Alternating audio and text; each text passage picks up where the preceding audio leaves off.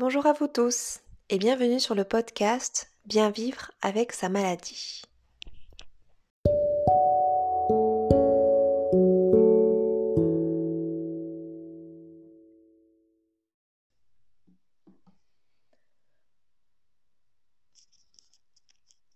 Je suis Lisa Brienne, thérapeute et sophrologue.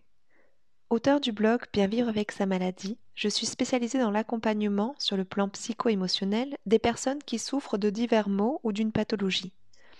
Que ce soit suite à l'annonce du diagnostic ou que votre maladie soit installée depuis de nombreuses années, je vous accompagne au niveau individuel ou en groupe à prendre ou reprendre confiance en vous dans un contexte douloureux, à vous apaiser face à l'anxiété, les angoisses, la dépression que des maux ou une maladie peuvent entraîner, à pouvoir mieux communiquer avec vos proches, parvenir à partager ce que vous ressentez, à vous faire entendre, à bien vivre avec vos maux ou votre maladie, voire même cheminer jusqu'à l'acceptation, à aller mieux, tout simplement, dans n'importe quel pan de votre vie.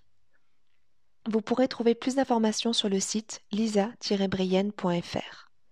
Dans tous les cas, que vous écoutiez ce podcast pour la première fois ou que vous l'écoutiez régulièrement, je suis très heureuse de vous retrouver aujourd'hui.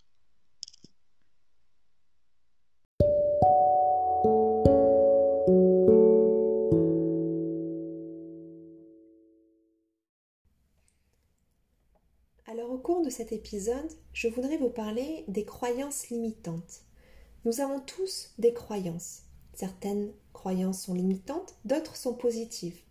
La plupart nous viennent de notre enfance, de ce que nous avons toujours entendu dire de nos parents, de nos proches, qui disaient tout le temps, par exemple, les gens sont bêtes, sont méchants, ou alors tous les patrons sont horribles, ou encore tu n'y arriveras jamais. Un garçon qui pleure est une mauviette par exemple. Puis en grandissant, l'école, l'entourage, les amis, l'environnement vont venir ajouter leur propre touche personnelle. Attention, si tu ne fais pas tel ou tel reconnu, tu seras toujours en échec. Ou encore, si tu n'as pas plein d'amis, alors c'est que tu n'es pas aimable. Si tu ne gagnes pas plein d'argent, alors c'est que tu n'as pas de valeur. En réalité, toutes ces croyances, et celles-ci sont ce qu'on appelle des croyances limitantes, vont venir s'intégrer dans notre inconscient d'enfant. Et en grandissant, nous avançons avec ces codes, ces idées reçues. Nous allons alors formater toute notre vie, toutes nos actions sur certaines croyances que nous avons. Et du coup, comble de l'ironie, nous n'allons aller que vers des situations qui nous confortent notre, dans notre point de vue. Comme ça, au fond, on est sûr d'avoir raison. C'est un petit peu comme une paire de lunettes que vous allez porter depuis l'enfance. Si vous estimez que le monde est bleu, que votre paire de lunettes vous fait voir le monde en bleu, alors si d'autres personnes vous disent que le monde peut avoir une tonalité un petit peu rose, que la vie peut être en rose, qu'elle peut avoir une certaine tonalité en orange, vous, vous n'allez voir que le monde à travers votre lunette bleue. C'est ce qu'on appelle les croyances, la paire de lunettes pour appréhender le monde. Alors bien sûr, par la suite, nous allons être attirés par des personnes qui ont le, même point de vue que nous. Comme ça, on sera encore plus sûr d'avoir raison. Par exemple, dans les croyances limitantes, si l'on pense que l'on n'a pas de valeur, car c'est quelque chose que nous avons inscrit en nous depuis toujours, nous allons attirer, inconsciemment, bien évidemment, des personnes qui ne vont pas nous donner de valeur. Si nous pensons que nous ne sommes pas aimables, nous allons attirer des personnes qui ne seront pas en mesure de nous aimer, qui ne voudront pas, par exemple, s'engager en amour ou qui vont mal nous traiter. Toujours cette même dynamique qui va venir encore plus nous conforter dans notre croyance et dans notre vision du monde. Et donc, tout le travail, et notamment celui que l'on fait en thérapie, est alors d'aller regarder ces fameuses certitudes, entre guillemets, que nous avons, et de regarder surtout alors si elles sont positives ou et si elles nous poussent vers l'avant, ou si au contraire, elles sont limitantes et nous bloquent dans notre vie.